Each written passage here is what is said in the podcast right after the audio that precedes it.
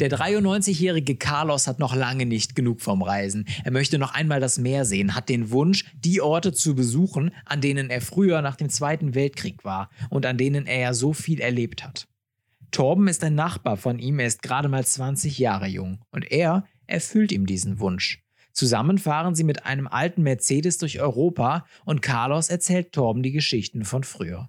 Was klingt wie die Kurzbeschreibung eines Roadmovies, ist eine echte, rührende Geschichte. Und über die sprechen wir jetzt. Denn hergehört, mein heutiger Gast ist eben jener Torben, Torben Krucker. Hergehört, der Interview-Podcast mit mir, Marius Olion.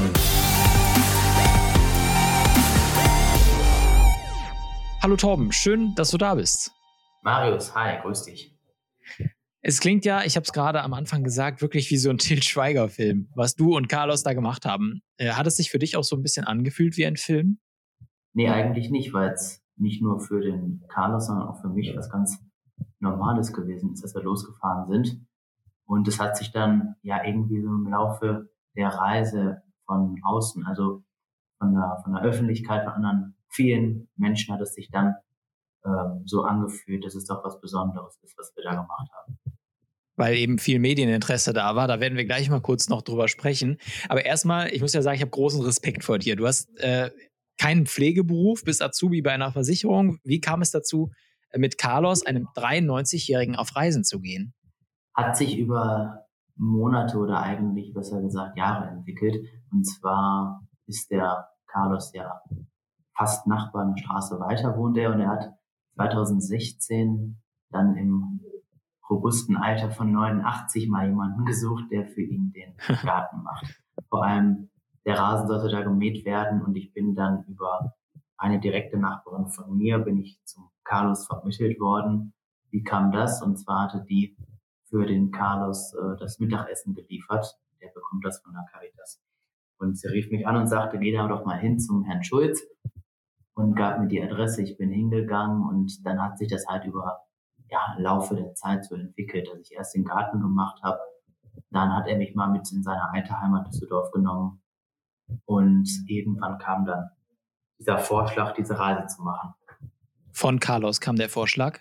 Der kam von Carlos. Und auch die, die Motivation und diesen Willen und die Überzeugungskraft, die kam immer von ihm. Was hat dich denn dann tatsächlich dazu gebracht, das durchzuziehen? Also es ist ja schon erstmal eine Hürde, oder? Wenn man, wenn man denkt, okay, Europareise mit, mit einem älteren Mann, ähm, das ist ja schon, da muss man ja schon mal drüber nachdenken erstmal, oder?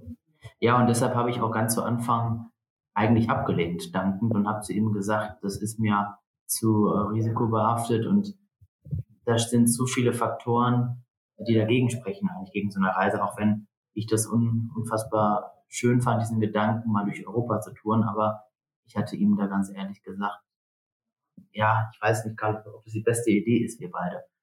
Aber er blieb, er blieb dran und hat das über, über Wochen eigentlich angesprochen. Und ja, letztendlich war es dann äh, Heiligabend letzten Jahres, als er dann da so unscheinbar bei uns in einer, in einer Runde saß, bei meiner Familie mit dabei und als es dann an die Bescherung ging, sagte er zu mir, Übrigens, was soll ich dir groß schenken? Wir beide machen dieses Jahr die Europareise. Du brauchst Bus fahren. Und das ist mein Geschenk für dich. Ja, und dann. Da hast du da quasi keine Wahl mehr. Nee, dann kam ich da nicht mehr raus. dann musste ich das machen. Oder was heißt, ich musste, ähm, im, im Nachgang war es das, das beste oder die beste Entscheidung, dass ich das gemacht habe. Für ihn, aber auch für mich. Und, aber somit ist es dann entstanden. Hattest du denn, also weil du eben drüber nachdenken musst, hattest du die Sorge, dass vielleicht mit Carlos etwas passiert oder eine dass es eine Situation gibt, mit der du dann nicht alleine zurechtkommst? Ja, klar. Also erstmal Carlos, aber ich habe auch an mich ab und zu mal gedacht. Ich dachte, Mensch, was ist denn, wenn, wenn du mal auf der, auf der Strecke irgendwie was hast oder dann kannst du nicht weiterfahren? Der Carlos kann ja nun mal nicht mehr fahren. Das heißt, mhm. ich musste dann doch äh, funktionieren auf der Reise, zumindest als Autofahrer irgendwo. Und dann auch mit dem Auto. Das waren dann doch einige Gedanken, die ich da erst hatte. Aber irgendwann habe ich die einfach ausgeschaltet und habe gesagt, komm, jetzt lass gut sein, denk mal an, an die positiven Dinge. Und als ich das gemacht habe, habe ich auch keine Angst mehr gehabt oder keinen Respekt davor. Und auch nicht nur dein Reisebegleiter war etwas älteren Semesters, sondern auch das Auto. Genau, das war ja das auch nicht mehr jetzt das ganz Frischeste, ne? Richtig, und das habe ich aber auch irgendwie bewusst dann äh, herausprovoziert, weil ich dann gesagt habe, wenn wir schon durch Europa fahren, dann machen wir es aber auch auf spezielle Art und Weise. Und dann habe ich mir halt da mein, mein, mein Wagen ausgesucht, den äh, ja, W124er von Baujahr 1992, ein alter, alter und noch richtig guter Benz. Das war damals noch ja, gute Arbeit von den Ingenieuren der auch gut durchgehalten hat. Deine Sorgen waren irgendwie unbegründet, ist ja alles gut gegangen zum Glück. Ähm, ihr wart an Schauplätzen, die Carlos von früher kannte. Wie sah genau eure Reiseroute aus? Wo wart ihr überall? Genau, also wir haben die Etappen abgefahren, wo der Carlos nach dem Zweiten Weltkrieg gewesen ist. Und wir sind aus, dem, aus Emmerich, aus unserer Heimat vom Niederrhein, losgefahren. An einem Tag dann durch die Niederlande und Belgien bis Frankreich. Haben dann da in der Nähe von Paris in Versailles die erste Nacht verbracht, sind von da aus weitergefahren nach, äh, nach Nantes, haben dann da auch in einem Vorort Halt gemacht, wo der Carlos auf einem Weingut gearbeitet hat und auch dort in Gefangenschaft gewesen ist nach dem Krieg. Und dann sind wir von da aus weiter über Bordeaux, schön an der Atlantikküste vorbei in Frankreich. Das war echt ein Traum. Wir hatten mit, mit dem Wetter auch nur, ja, nur Glück gehabt. Also wir hatten nur Sonne. Und dann sind wir weitergefahren bis nach, nach Spanien, ins Baskenland.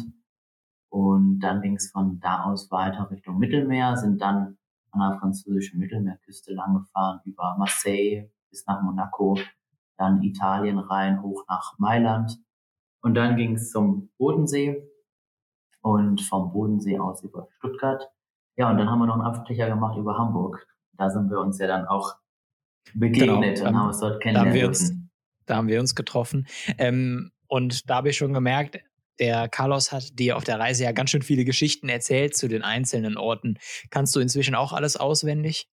Ich konnte schon vorher vieles auswendig, aber ich habe jetzt auch einfach nochmal Bilder da vor Augen, die ich ja vorher nicht hatte, weil ich ja nicht genau wusste, Mensch, wie sieht's da aus oder wie waren da die Gegenden und es war jetzt einfach ganz schön, da auch mal an den Orten gewesen zu sein, wo, wo er immer von erzählt hat und wo die Geschichten dann auch von handeln. Ist das so ein bisschen Geschichtsunterricht in, in Real Life? Ja, aber besser, weil das Geschichtsbuch kann es nicht so wiedergeben. okay, du hast ja gerade schon gesagt, er war in Gefangenschaft, dann auch in, in Frankreich und er war ja auch mehrfach in Gefangenschaft. Er hat also unglaublich viel erlebt. Ähm, kannst du so einen Schweif aus Carlos Leben erzählen, noch zu den einzelnen Orten, vielleicht auch in Spanien? Da war er, glaube ich, auch in Gefangenschaft, wenn ich mich recht erinnere. Ja, genau. Der hat halt mit äh, knapp 18 musste der die äh, die, die Uniform anziehen und musste dann halt an der Front kämpfen und ist dann mit vielen Verwundungen ins Lazarett gekommen nach Bregenz ähm, am Bodensee in Österreich. Da haben wir auch halt gemacht. Und dann drei, vier Monate nach Kriegsende sind doch nochmal die Franzosen aufgeschlagen da am Lazarett und haben halt alle Gefangenen mitgenommen, die da irgendwo noch lebendig waren, um möglichst viele, ja, Gefangene, möglichst viele Zahlen zu haben. Und dann wurde er halt nach, nach Frankreich in Gefangenschaft gebracht, dort in der Nähe von Nantes erst, hat er dann auch bei den Weinbauern, wie ich vorhin sagte, gearbeitet und wurde dann in ein Minensuchkommando ähm, gerufen und die mussten dann im Süden von Frankreich, in Nähe von, den Pyrenäen, Pyramid, Pyrenäen, Pyrenäen, ja. die sind woanders, von den Pyrenäen, musste er da Minen suchen und da hat er gesagt, dann kann ich mir eigentlich gleich die Kugel geben, denn die Chance, dass ich hier herauskomme, ist sehr, sehr gering. Und dann ist er insgesamt dreimal geflohen und beim, äh, beim dritten Versuch hat es dann auch äh, geklappt und ist dann mit einem Düsseldorfer, mit einem Rolf, so hieß der, ist er über die Pyrenäen dann nach Spanien geflohen und da dann über die Berge rüber. Die Geschichten, die er da erzählt hat, es war teilweise auch ja unvorstellbar, dass die dann da zu Fuß rüber gekraxelt sind. Und dann ja. war er halt in Spanien ja eigentlich gar nicht so gefangen. Er war da interniert, ähm, konnte da frei arbeiten, konnte sich frei bewegen, hat bei Gastfamilien gelebt, war dann da auch nochmal insgesamt zweieinhalb Jahre und letztendlich ist er dann erst ähm, am 1. Januar 1951, also über fünf Jahre nach Kriegsende, ist er erst wieder nach Hause gekommen.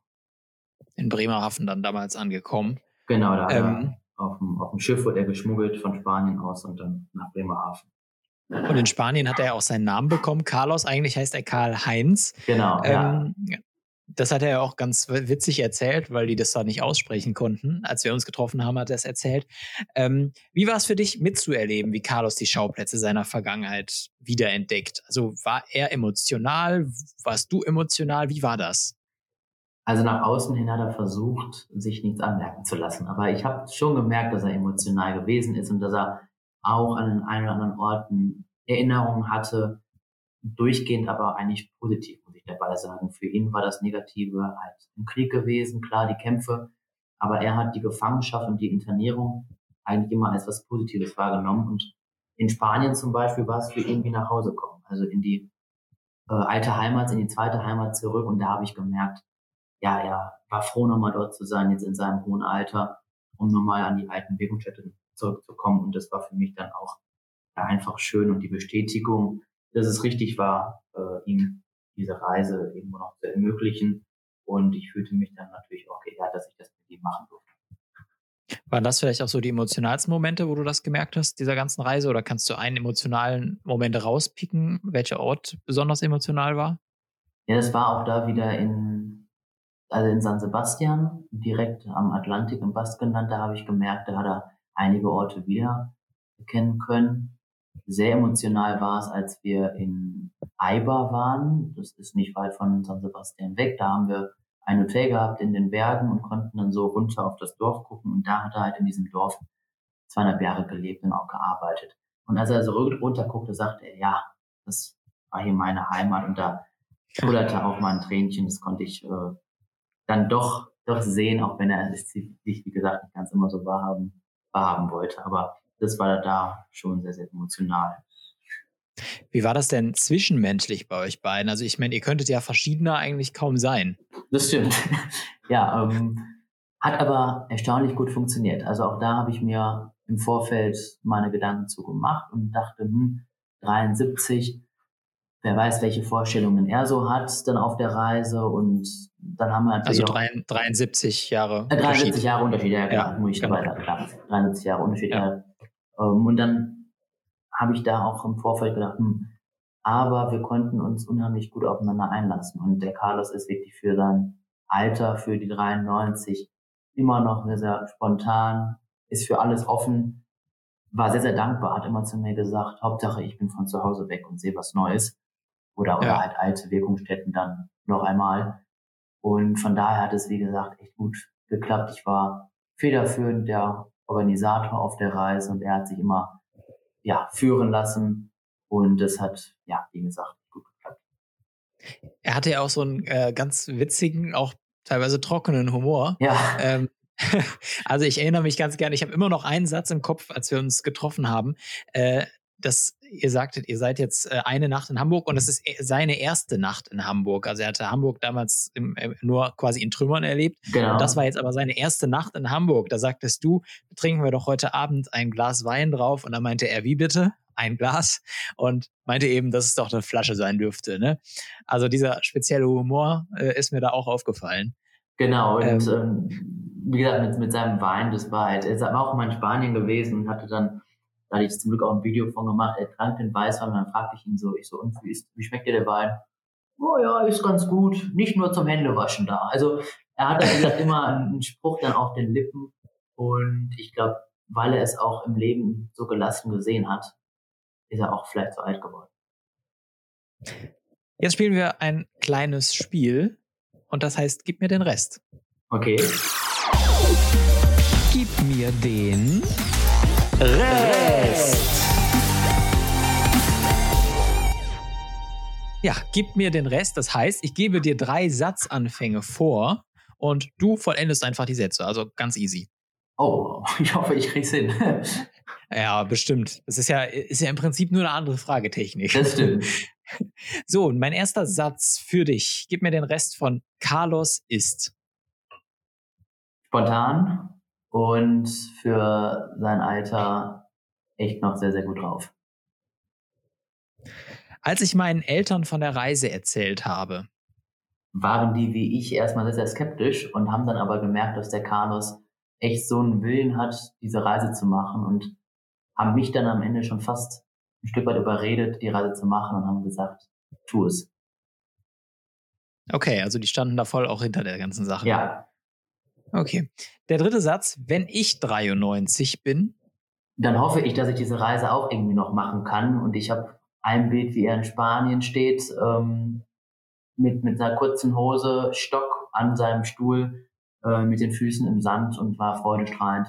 Wenn ich das noch in, in 73 Jahren genauso machen kann, dann unterschreibe ich sofort. Vielleicht findest du ja dann auch einen Nachbarn, der sich einen alten Mercedes oder äh, zu der Zeit. Dann werden wir wahrscheinlich gefahren mit einem E-Auto. mit dem E-Auto, ja, wahrscheinlich, genau. Äh, dann wirst du vielleicht auch jemanden, der dich dann begleitet. Ja. Ähm, das war's schon. Tat doch gar nicht weh mit den drei Sätzen, oder? Nee, aber alles gut. gut, ähm, jetzt habt ihr das in einer Zeit gemacht, äh, da muss ich leider drauf zu sprechen kommen, in der das Reisen nicht so einfach ist. Weil das Coronavirus hat ist eben da. Hat das eure Pläne irgendwie beeinflusst? Es hat eigentlich erstmal die ganze Reise ähm, auf den Kopf gestellt und auch canceln wollen. Ich sage bewusst wollen, weil ich zum Carlos dann irgendwann im März sagte, wir können die Reise dieses Jahr nicht machen. Und er hat das gar nicht so registriert. Das ist auf einmal, ja, diese Krankheit, wie er es immer oder immer noch nennt, dass die auf einmal da war. Ja, gut, ist es ja auch. Ja, ne? ja, klar, aber wir reden immer nur über die Krankheit. Also er, er vergisst den Namen immer. Ob das war mal Corinna so, ja. und äh, dann wir haben uns immer auf die Krankheit geeinigt. Und okay. dann habe ich, ist das wie gesagt für mich schon ad acta gelegt, auch wenn er immer noch dran blieb. Und dann weiß ich noch, ich kam in der Mittagspause irgendwann im Juni kam ich zu ihm und dann sagte er, Mensch, ich habe gerade die Nachrichten verfolgt. Ich so ja und ja, die können wir nach Mallorca fliegen. Ich so, ja, das stimmt. ja, wenn die fliegen können, können wir ja auch fahren. Und dann habe ich das innerhalb von glaub, drei Wochen doch alles sehr kurzfristig geplant, Hotels gebucht, nochmal die Route ähm, mir, mir durchgespielt, das Auto fertig gemacht. Und ja, dann sind wir losgefahren. Und natürlich war Corona immer im Hinterkopf und hat uns auch im Alltag begleitet, aber jetzt gar nicht so zum Glück beeinflusst. Also es war dann doch in den Sommermonaten Juli, August, war es ähm, echt gut gut zu meistern. Es war angenehm zu reisen. Und jetzt, wenn man sich jetzt die aktuelle Lage wieder anguckt, die Zahlen gehen leider wieder hoch und ähm, da bin ich doch sehr, sehr froh, dass wir die Reise äh, heil überstanden haben. Ja gut, äh, genau, in Deutschland geht's jetzt, geht's jetzt wieder hoch. Wahrscheinlich jetzt wäre es wieder schwierig, so eine Reise zu machen. Mhm. Äh, da müsste man nochmal darüber nachdenken. Barcelona konntet ihr wegen des Coronavirus nicht ansteuern richtig? Genau, das war so die einzige Einstellung, die wir hatten, aber dann haben wir halt zwei Nächte noch mehr in Frankreich gemacht und haben das ganz spontan gebucht und konnten dann dadurch noch äh, Toulouse kennenlernen. Auch eine auch tolle, tolle Stadt. Äh, ist Barcelona dann vielleicht so ein nächstes Reiseziel für Carlos und dich, um das irgendwann nachzuholen? Ja, vielleicht in zwei Jahren. Die Route für nächstes Jahr, die steht schon. Ah, ihr habt schon eine Route für nächstes Jahr. Ja, die ist zumindest schon mal in unseren Köpfen drin. Natürlich noch nicht ganz ausgefeilt, aber so grob haben wir schon ja, uns äh, vorgenommen, wo es hingeht. Auch dann Ziele, wo Carlos früher schon mal war, oder habt ihr jetzt, euch jetzt ein ganz anderes Konzept überlegt, wie man das ähm, es geht an, an einen wichtigen Ort nochmal zurück, und zwar an seinen Geburtsort. Dafür fahren wir aber nicht in den Süden, sondern in den Osten. In den Osten. Wo, wo ist er geboren? Er ist im heutigen Polen geboren, in äh, Pommern. Und es ist, ja, ich habe es noch nicht ganz genau herausgefunden, irgendwo an der Ostseeküste zwischen ja, deutscher Grenze und Danzig. Ist natürlich jetzt echt ein ganz, ganz breites, äh, ganz, ganz breite Strecke. Ich weiß es jetzt noch nicht genau wo, aber ähm, da werden wir nächstes Jahr hinfahren dann hoffentlich in einer anderen Zeit ohne Corona oder zumindest so, dass es im dass es im Griff ist. Ich wäre damit ähm, zufrieden, wenn es so ist wie dieses Jahr. Wie dieses Jahr. Ja. Ja, wahrscheinlich wird es auch so sein von der Situation. Ähm, wie habt ihr das denn in verschiedenen, in den verschiedenen Ländern wahrgenommen? Weil das ja doch auch sehr unterschiedlich war nach Verläufen. Also Italien war zwischendurch mal äh, stark betroffen, Spanien auch. Mittlerweile ist es Frankreich, die es nicht so ganz im Griff haben.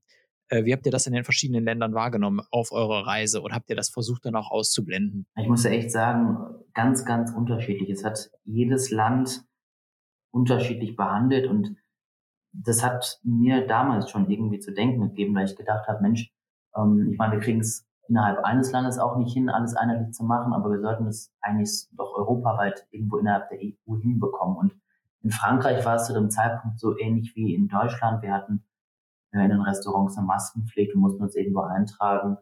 Und dann in der, im öffentlichen Raum konnten wir ganz normal bewegen. In Spanien war es dann schon sehr, sehr extrem. Da war überall eine Maskenpflicht außerhalb des Hotelzimmers, außer dann noch am Strand als, äh, als einziger Ort, wo es, nicht der Fall war. Und dann waren wir wieder zurück in Frankreich. Dann ging es nach Italien. In Italien, in Mailand, wo wir da waren, da war es echt äh, krass. Da sind wir abends nach einer langen äh, Fahrt dann angekommen im Hotel, mussten erst, da musste Temperatur gemessen werden, mussten die Hände desinfizieren, uns all möglichen Formulare, ich weiß bis heute nicht, weil ich da unterschrieben habe, weil äh, das war meist auf Italienisch, keine Ahnung. Okay. Ähm, es ist nichts mehr nachgekommen zum Glück. Und dann waren wir in Österreich gewesen, einen Tag später, und dann ging ich mit meiner Maske ins äh, Hotel rein und wir waren an der Rezeption. Und dann sagte da die Dame an der Rezeption, Moi, die, die Maske, die können Sie aber ablassen. Und dann habe ich gesagt, ich so, okay, ja, und das brauchen wir hier nicht in Österreich. Ich so gut. Alles klar. Und da war gar nichts. Also auch nicht im Hotel, im Restaurant, keine Listen, nichts. Ja, und dann ging es wieder nach Deutschland zurück, wo es dann, ja, wie die, wie die bekannten Zustände halt hier sind, äh, ab, abgelaufen ist. Also ganz unterschiedlich. Okay, und mit den Menschen habt ihr, äh, habt ihr wahrscheinlich auch viel Kontakt gehabt oder, oder habt ihr irgendwie Kontakte knüpfen können mit Menschen, die in den Ländern leben? Wie war das? Ja, wir sind schon oft ins Gespräch gekommen, weil der Carlos auch immer sehr ja, redegewandt ist und, und dann auch auf die ja. Leute aktiv zugeht, vor allem in Spanien. Man muss ja dabei sagen, er spricht auch immer noch fließend Spanisch durch seine äh, Internierung. Die zweieinhalb Jahre hat er es zum Glück nicht verlernt.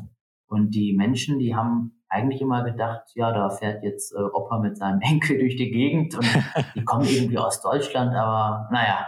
Und als wir dann die Geschichte erzählt haben, da waren die noch, äh, ja, noch mehr begeistert von der Aktion und haben dann auch gefragt, wo es weitergeht. Und ich habe jetzt auch von dem Hotelier in, in Spanien zum Beispiel, habe jetzt immer noch die Adresse, der hat uns auch eingeladen zu Carlos Hundertsten. Also ich hoffe, dass wir es schaffen.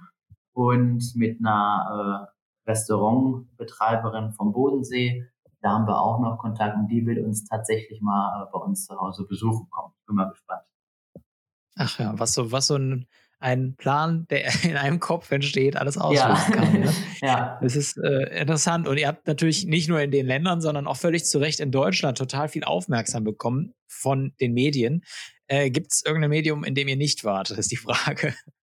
Bestimmt gibt es da äh, immer noch ganz viele, aber ich muss andersrum sagen, wir waren in ganz, ganz vielen gewesen und das äh, war echt heftig im positiven Sinne, dass wir da auf einmal so im Rampenlicht gewesen sind mit, wie Carlos immer sagt, mit einer Spazierfahrt. Also für ihn war es ja nichts Außergewöhnliches. Jetzt fahren wir halt mal hier durch Europa und ja, machen eine größere Spazierfahrt. Aber auch für mich, dass da auf einmal ja so viele Menschen proaktiv auf einen zukommen, so viele Medien äh, unterschiedlichster Natur das war natürlich oder ist immer noch eine, große Ehre, dass es so, ja, im positiven Sinne eskaliert ist. Also ich glaube, die größten waren da, ne? Bildzeitung, RTL, äh, WDR, da wart ihr, glaube ich, auch. Und, äh, genau, NDR also und äh, ja, wie gesagt, einfach Wahnsinn. Ja, Wahnsinn. Das ist wirklich Wahnsinn. Ähm, und eure Abende, um den, um einen Cut in dem Themenbereich zu machen, eure Abende habt ihr dann soviel ich weiß, auch mal ganz gern mit Weinchen verbracht. Wir haben eben drüber gesprochen. Ähm, und wie ist das denn bei euch gewesen? Also ich habe eben schon nach dem Zwischenmenschlichen gefragt. Ist, geht, gehen einem nicht irgendwann mal die Themen aus oder wiederholt sich Carlos immer wieder? Ja, er wird wiederholt sich, die Themen gehen aber nicht aus. Also ich lade dich recht herzlich ein, fahr mal mit ihm durch Europa. Der kann dir auch nach 22 Tagen immer noch was erzählen, auch wenn er es dann vielleicht schon fünfmal gemacht hat. Aber er merkt es ja. ja. dann nicht. Und das war aber für mich auch wirklich nicht, äh, nicht schlimm. Ich habe ja dann vielleicht teilweise auch ein bisschen auf Durchzug geschaltet. Ich musste ja eh fahren und mich auf die Straße konzentrieren. Und es war aber schon so, dass wir das Radio im Ausland zumindest gar nicht angehabt haben. Er hat dann erzählt oder er hat viel geschlafen im Auto, auch während der Fahrt. Und ich brauche äh, dann auch teilweise einfach mal die Ruhe, zumindest bei der ja. Autofahrt. Aber es war eigentlich nicht so, dass wir da mal so eine unangenehme Stille hatten und keiner wusste, was es noch zu erzählen gibt. Ist er denn nachts zur Ruhe gekommen, nach dem, was ihr alles erlebt habt? Oder ist das dann, also in der Nacht verarbeitet man ja auch Dinge, ist das dann da nochmal vielleicht hochgekommen alles? Also wenn ich so schlafen könnte wie er, würde ich wieder unterschreiben. Also der legt sich einfach hin und ist weg, so unglaublich. Und äh, ich glaube ich glaube ja schon, dass, dass viele alte Menschen vielleicht schlecht schlafen oder nachts äh, ja gefühlt fünfmal auf Toilette müssen. Also der legt sich hin und da muss ich morgens echt äh, den anschreien, dass er wach geworden ist. Und von daher hat er das vielleicht äh, auf seine Art und Weise nachts verarbeiten können im Schlaf. Ähm, ich war einfach auch äh, teilweise kaputt vom Tag und konnte dann auch immer gut schlafen. Vielleicht ein Vorbild der Carlos in mhm. diesem Aspekt. Ähm, jetzt fragen sich sicherlich viele und ich mich auch, wie habt ihr das gemacht mit der Planung? Also ich meine, ihr habt auch spontan mal eure Route verändert. Ähm, ihr brauchtet ja wahnsinnig viele Hotels. Wie habt ihr das, wie habt ihr das geplant und wie hast du das geplant, vor allem von unterwegs alles? Also ich habe zu Hause erstmal, bevor wir losgefahren sind, habe ich die Route soweit fertig gemacht. Sprich, ich habe geschaut, wie sind die Etappen, welche Hotels nehmen wir, was können wir da vor Ort machen, vor allem dann äh, an den Orten, wo wir vielleicht auch mal zwei Nächte bleiben und dann einen ganzen Tag dort haben. Und dann habe ich mit einem Reisebüro das äh, zusammen äh, mir angesehen, ob das soweit auch umsetzbar ist. Und dann haben wir immer, äh, also ich mit der, der Angelika aus dem Reisebüro, wir haben das dann immer im vier bis fünf Tages äh, Voraus gebucht. Also ich war noch mittwochs da, ähm, dann sind wir donnerstags gefahren und hatten dann bis Montag, bis wir in Spanien waren, das gebucht. Und dann habe ich am Wochenende samstags angerufen, habe gesagt, Angelika, wir sind jetzt hier in Frankreich, du kannst weiter buchen die nächsten drei, vier Nächte. Dann kam es mit Barcelona, wo wir halt irgendwo umbuchen mussten. Und dann haben wir es einfach immer so gemacht, dass es dann doch relativ spontan war. Aber ich wusste ja auch, als wir losgefahren sind, überhaupt nicht, ob wir die drei Wochen überhaupt schaffen. Und letzten Endes war es auch gut so, dass wir es immer spontan gemacht haben, weil wir ja auch auf der Route dann ja ein paar Orte noch angefahren haben, die wir vorher halt nicht auf dem Schirm hatten. Und es hat ja alles geklappt. Ihr habt die drei Wochen durchgezogen, hattet dann quasi euren persönlichen, eure persönliche Abteilung im Reisebüro, wenn ich das so richtig verstehe. ja, genau. ja, und es war ja auch für die ja. gewiss äh, schön, so in Zeiten von Corona, dass man da einen hatte, den man drei Wochen lang irgendwo versorgen konnte. Darf ich fragen, wie man das finanziert oder war das tatsächlich das komplette Weihnachtsgeschenk von Carlos? Also es war und, und ja, ist das Weihnachtsgeschenk von Carlos gewesen. Ich muss aber einfach dabei sagen, das hört sich echt äh, nach, nach viel an, wenn man da denkt, oh, die sind jetzt seit drei Wochen quer durch Europa gefahren. Wir haben, ähm, wenn man das jetzt aber so mal runterrechnet, äh, pro, pro Woche, pro Person, dann ist es alles im Rahmen geblieben. Also ich glaube, wenn man irgendwo eine Kreuzfahrt macht, so ich nehme mal jetzt so, äh, Pärchen macht eine Kreuzfahrt, zwei Wochen, irgendwo im Mittelmeer oder vielleicht sogar Karibik. Ich glaube, die zahlen mehr, als wir jetzt da gezahlt haben, weil wir auch vom, ja. vom Hotel und so weiter her, ähm, wir brauchen keine goldenen Wasserhähne ähm, und das soll alles dann, es soll sauber sein und dann war es das, weil wir waren ja im Hotelzimmer als Beispiel auch echt nur zum Schlafen. Und ja, klar. der Wagen, ja, den habe ich vorher für ein bisschen äh, Geld noch äh, fertig gemacht, aber noch ein paar Teile zu machen. Ansonsten hat er auch da äh, bis auf Benzin nichts weiter gebraucht.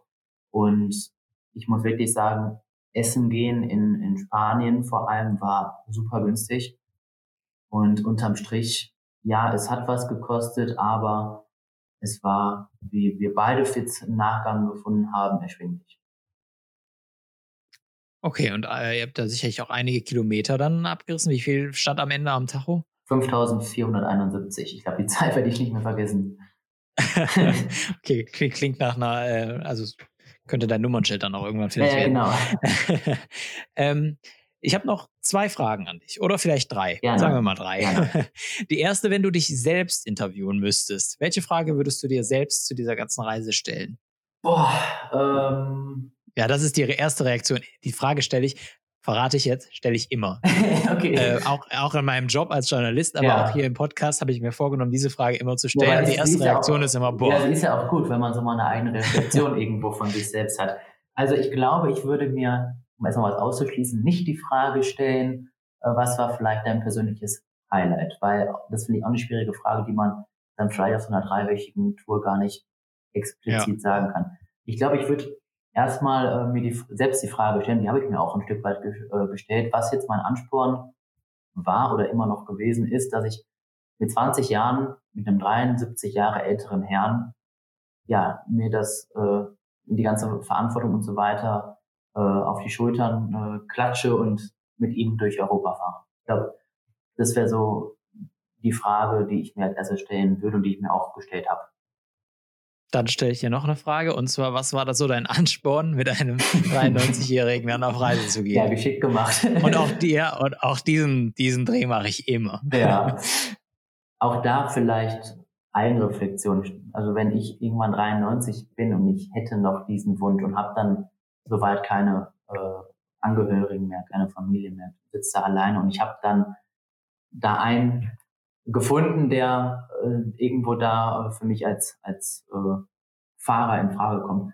Und das habe ich mir mal gestellt, ich wäre auch dankbar, wenn es da jemanden geben würde. Und auf der anderen Seite habe ich jetzt auch durch die ganzen, durch den ganzen Medientrube, durch die ganzen Öffentlichkeit habe ich gemerkt, es ist einfach ein Thema, was brandaktuell ist in Deutschland. Das heißt, Alterseinsamkeit, ähm, nicht nur die Altersarmut, die überall immer äh, genannt wird, aber auch diese Einsamkeit. Viele ältere Leute sind alleine und vielleicht können wir beide da einfach, der Carlos und ich, eine Motivation, ein Ansporn sein für andere. Die müssen nicht gleich durch Europa fahren, aber vielleicht einfach mal zu sagen, Mensch, äh, ich gehe jetzt mal einmal die Woche zu meinen Oma und Opa und sage dann mal Hallo. Oder aber ich habe da jemanden äh, im, im Altenheim, vielleicht können da ja auch Altenheime proaktiv mal mit jüngeren Leuten in Austausch gehen, um äh, vielleicht da vielleicht eine Partnerschaft oder sonst irgendwie was machen zu können, um dann einmal die Woche oder wie auch immer da mit dem Rhythmus mit den älteren Leuten was zu machen. Und das war dann einfach so der, der Ansporn, weil ich dachte, da sitzt jetzt einer, der hat mit 93 noch so einen Traum. Wenn ich das jetzt nicht mache, bereue ich das, glaube ich, mein Leben lang selbst. Absolut. Und du bist ja im Prinzip der Einzige, den Carlos noch hat. Er sagte zu mir auch irgendwie, seine ganze Sippe, das hat er wirklich so gesagt, ja, ist, schon, ist schon genau. gestorben. Ja. Das heißt, du bist tatsächlich eigentlich der letzte Freund. Darf man euch Freunde nennen mittlerweile? Ja, aber auch schon vor der Reise wäre es so gewesen. Ja, doch. Also ja. Ähm, wir haben auch beide immer das ganz offenkundig uns, uns gegenseitig gesagt. Wir sind nicht das klassische Opa-Enkel-Verhältnis, denn ähm, da würde ich dann äh, nicht nur mal einen verstorbenen Opa, sondern auch einen leiblichen, lebenden Opa ähm, auf den Schlips treten. Wir sind ein, vielleicht Opa, vielleicht ein Opa-ähnlicher Freund, ja. Ein Opa-ähnlicher Freund. Ich finde, das ist ein super Schlusswort. Da möchte ich gar nicht mit irgendeiner weiteren Frage dazwischen grätschen. Ähm, man konnte es ja raushören, du würdest es irgendwie jederzeit wieder tun und ihr werdet es wieder tun. Genau, ich hoffe, dass die der Carlos nächste Reise dann äh, reisetauglich bleibt und fit bleibt und dann werden wir 2021 wieder das Auto packen und losfahren. Ich glaube, das kriegst du dem auch aus dem Kopf nicht mehr raus, wenn er sich es einmal fest äh, also ausgedacht hat, oder? Nein, das ist auch gut so. ja. Dann alles, alles Gute für die zweite Reise dann. Danke. Für die nächste Reise. Und äh, auch viele Grüße an Carlos, dass ihr gesund bleibt und äh, weiter viele tolle Sachen erleben könnt. Danke dir, Marius. Ich werde es ihm ausrichten und für dich auch alles Gute. Danke, dass du da warst hier bei Hergehört. Dankeschön. Hergehört, der Interview-Podcast mit mir, Marius Olion.